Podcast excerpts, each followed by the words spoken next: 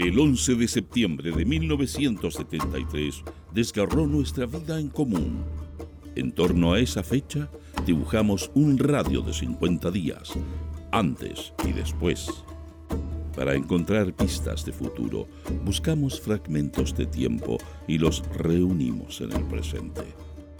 Este es Proyecto 50.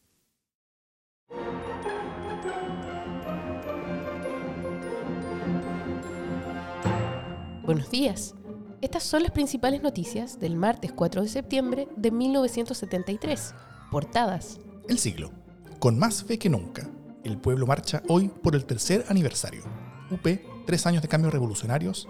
Derecha, tres años de golpismo y sabotajes. Impresionante adiós a mártires voluntarios de la patria. Derechistas volaron vía férrea para dejar sin pan a Santiago. Sigue ola de atentados contra el pueblo. Justicia burguesa. Libre vio el golpista que urdió el asesinato de Schneider. El Mercurio. Su excelencia rechazó renuncia de almirante Montero. Paro indefinido de profesionales. Bomba en la Plaza Roja de Moscú. Ejército comprueba las vastas dimensiones de foco extremista en provincia de Cautín. Noticias interiores. El siglo. Terroristas volaron otro oleoducto. Atentan contra el país y la seguridad nacional. El pueblo está dispuesto a parar como sea al fascismo. Allende rechazó renuncia al almirante Montero. El Mercurio, gobierno pone trabas a arreglo en el rodado, dijo presidente de la Confederación. Noticia destacada. El siglo. Normalmente abrió sus puertas el comercio de casi todo el país. Un pequeño sector insiste en actitud golpista. El comercio abrió normalmente sus puertas ayer con la sola excepción de las provincias comprendidas entre el Biobío y Yanquihue, donde actúa el Comando Multigremial del Cono Sur, que, desligándose de su organización gremial, que dirige Rafael Cumcille, mantiene durante tres semanas un paro político que obedece órdenes de Jorge Martínez, militante de Patria y Libertad y actual presidente de la Cámara Central de Comercio, y que han declarado que el paro no terminará mientras no sea derrocado el gobierno. El Mercurio, su excelencia rechazó renuncia de almirante Montero. El presidente de la República anunció que rechazó la renuncia que el comandante en jefe de la Armada Nacional le presentó a finales de la semana pasada, almirante Raúl Montero Cornejo. Consultado también por las razones que se habían enunciado, respondió, es la primera noticia que tengo. El ministro de Defensa, Orlando Letelier, en la tarde de ayer expresó, efectivamente, fue rechazada la renuncia del almirante Montero y decidió permanecer en el cargo. De nuestro ranking musical de la semana suena La Batea de Quilapayún.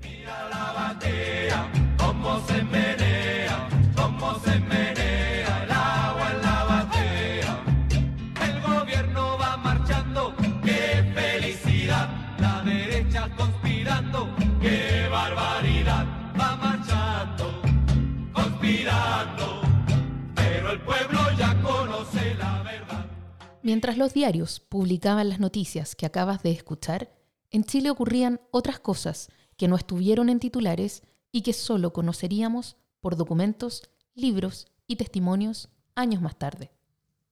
Alrededor de la una de la madrugada, el sociólogo del Centro de Estudios Nacionales de Opinión Pública, CENOP, Manuel Contreras Ortega, recibió una llamada urgente. El presidente lo necesita. Contreras fue de inmediato a El Cañaveral. Junto a Allende estaba Augusto Olivares, su amigo y asesor y director de Televisión Nacional, Joan Garcés, Beatriz Tati Allende, Arsenio Pupán, Claudio Jimeno y René Bendit. Contreras recuerda, el presidente estaba sentado, afirmado en la pared. Lo vi cansado, con una mirada desesperanzada. En un momento se echó hacia atrás y dijo, voy a escribir una carta al país. Voy a llamar a un plebiscito y a convocar a la democracia cristiana al gobierno. Voy a llamarla a cogobernar. No hay otro camino. Se dirigió a nosotros y dijo, ¿qué opina el CENOP? Y nosotros le dijimos que estábamos de acuerdo. Los hombres del CENOP argumentaron que la derecha había logrado ganar casi la mayoría de la DC sobre la base del llamado formulado por Luis Pareto en la Cámara de Diputados y de Eduardo Frei Montalva en el Senado. Señalaron que la doctrina Schneider le daba sustentación, desde la legalidad, para impedir el golpe de Estado como un golpe institucional, el plebiscito. Algunos sugirieron que el presidente debía refugiarse en el programa presidencial sustentado por el ex candidato presidencial de la DC, Radomiro Tomic, y llamar de nuevo a los militares al gobierno. Se recordó allí que la doctrina Schneider establecía que las Fuerzas Armadas debían intervenir ante un peligro grave de guerra civil. O sea, daba pie también para fundamentar un golpe de Estado. Por lo tanto, todos estuvieron de acuerdo en que no había otro camino. Las horas transcurrían sin tregua. Manuel Contreras evoca el siguiente episodio que ocurrió ya en la madrugada. Allende hablaba con su hija, Tati, cuando de pronto Arsenio Pupán, haciendo un juego de análisis y en función de la inquietud que le despertó el hecho de que todos estuviéramos de acuerdo, quiso hacer de abogado al diablo y argumentó en contra del plebiscito. El presidente no entendió que era un juego, se indignó y se exaltó mucho. Con la voz muy alterada decía, ¿cómo no se dan cuenta de que aquí va a haber mil muertos? Que ellos van a llegar, y con sus manos hacía el gesto de empuñar una ametralladora y disparaba sin cesar, y habrá una matanza. Allende concluyó esa reunión con una frase que Manuel Contreras no ha olvidado. Hay que hacerlo antes de que sea demasiado tarde.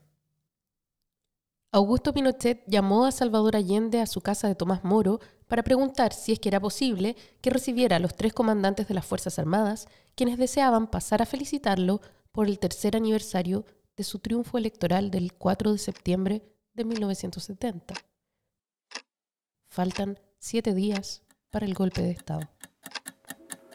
Me cabe decirle a los trabajadores, yo no voy a renunciar. Se mantiene la presidencia federal del país, de la de la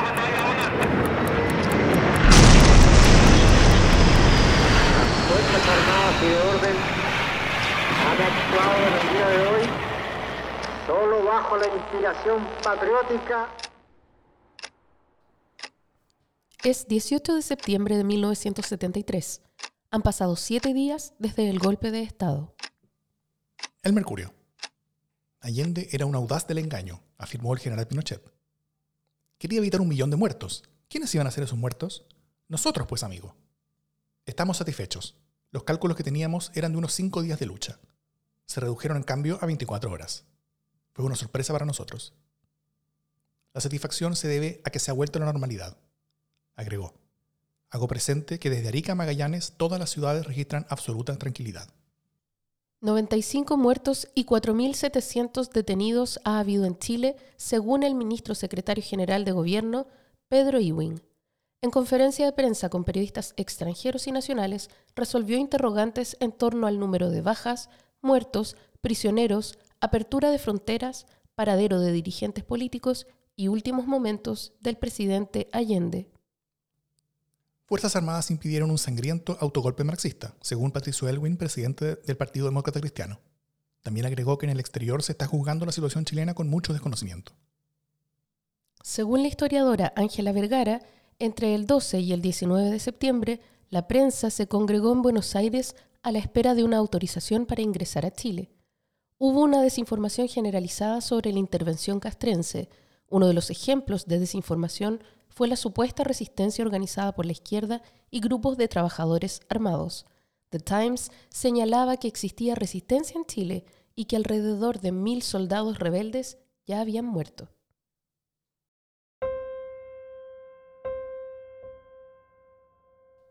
En este día sabemos que fueron asesinados Luis Barrera Riquelme, 44 años, artesano en calzado, socialista en Chillán, Gabriel Cortés Luna, 17 años, estudiante de enseñanza media sin militancia en Chillán, Juan Fuentes Rabanal, 24 años, obrero MIR en Chillán, Miguel Maldonado Bao, 23 años, obrero socialista en Chillán, José Luis Meléndez Ramírez, 25 años, sin militancia en Conchalí.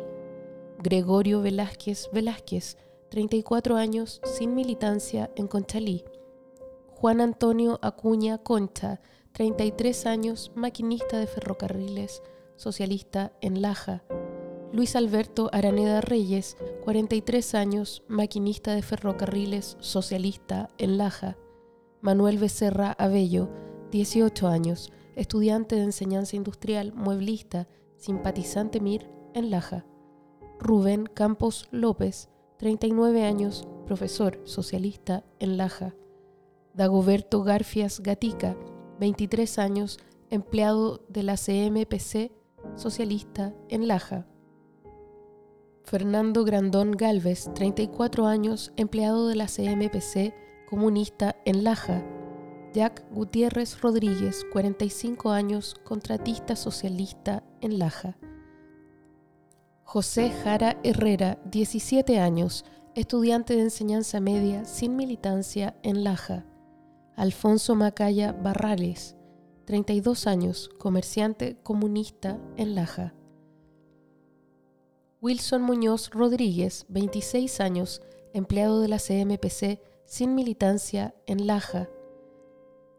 Federico Riquelme Concha, 38 años, empleado de empresa Cóndor sin militancia en Laja. Óscar Sangüesa Contreras, 23 años, profesor normalista sin militancia en Laja. Juan de Dios Villarroel Espinosa, 33 años, obrero de la construcción comunista en Laja. Jorge Zorrilla Rubio, 25 años, obrero sin militancia en Laja. Manuel Buentén Valenzuela, 49 años, obrero agrícola sin militancia en Los Ángeles. Humberto Picarte Patiño, 30 años, comerciante sin militancia en San Joaquín. Juan Vera Soto, 29 años, trabajador sin militancia en San Joaquín. Salvador González, 63 años, comerciante ambulante sin militancia en San Miguel. Alicia Aguilar Carvajal, 6 años, estudiante de enseñanza básica sin militancia en Santiago. Augusto Alcayaga Aldunate, 42 años, contador radical en Santiago. Jorge Ávila Pizarro, 27 años, médico psiquiatra, MIR, en Santiago. Leopoldo Benítez Herrera, 37 años, arquitecto, profesor de la Universidad Católica, socialista, en Santiago.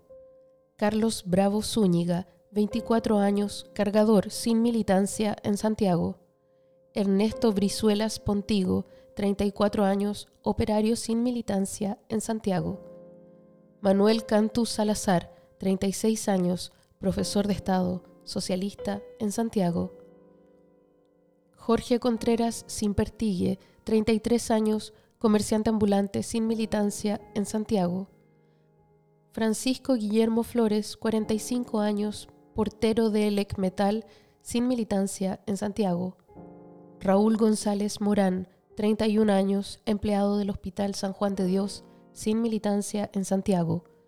Luis Alberto Gutiérrez Merino, 19 años, obrero de la construcción, sin militancia en Santiago. Luis Hilario Hermosilla Muñoz, 45 años, funcionario comunista, chofer comunista en Santiago. Roberto Hernández Andrade, 26 años, funcionario de la Corfo, Mapu, en Santiago. José Hernández Andrade, 27 años, profesor, Mapu, en Santiago. Charles Horman Lázar, 31 años, escritor y cineasta sin militancia en Santiago. Salvador Ormazábal Romero, 27 años, sin militancia en Santiago. René Lizama Trafilaf, 24 años, garzón, sin militancia en Santiago. Luis Alberto Lobos Cañas, 31 años, chofer comunista en Santiago. José Maldonado Fuentes, 33 años, soldador sin militancia en Santiago. José Méndez Venegas, 33 años, chofer de ambulancia sin militancia en Santiago. Juan Antonio Nilo Arevalo, 64 años, comerciante sin militancia en Santiago. Raúl Ortiz Valenzuela, 15 años, estudiante, sin militancia en Santiago. Sergio Peralta Martínez, 39 años, topógrafo, socialista en Santiago.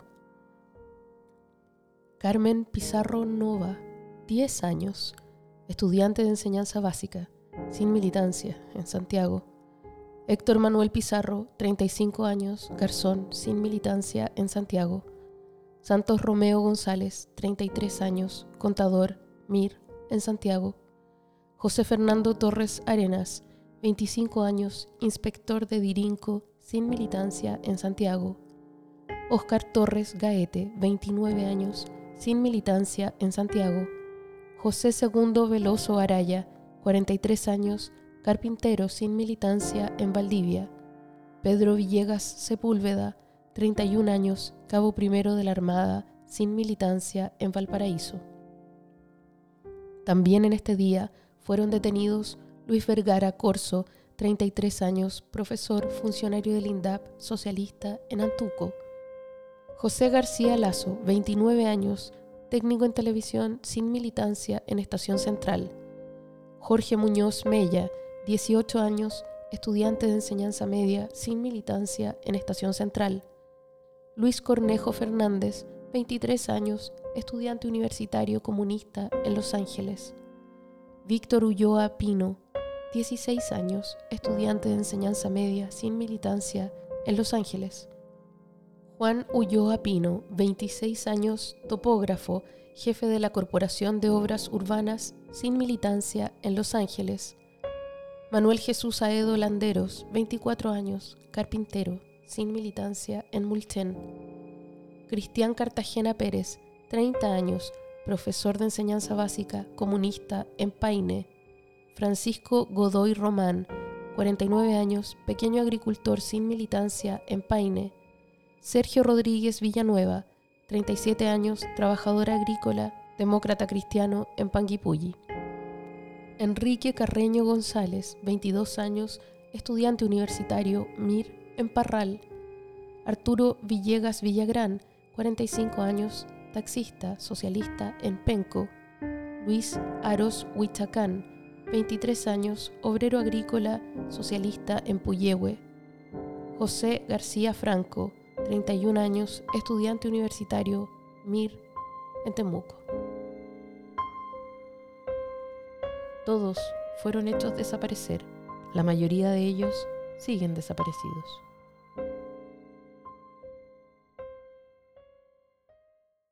Proyecto 50 es una iniciativa de democracia en LSD, Radio Universidad de Chile, Instituto Milenio Biodemos, COES y Factor Crítico. Escucha Proyecto 50 diariamente en tus plataformas favoritas de podcast y en Radio Universidad de Chile. Síguenos en Twitter e Instagram como arroba Proyecto 50CL y escucha también nuestro espacio de análisis semanal cada lunes a través del podcast Democracia en LSD. Encuentra las fuentes y más detalles del proyecto en las notas de cada episodio.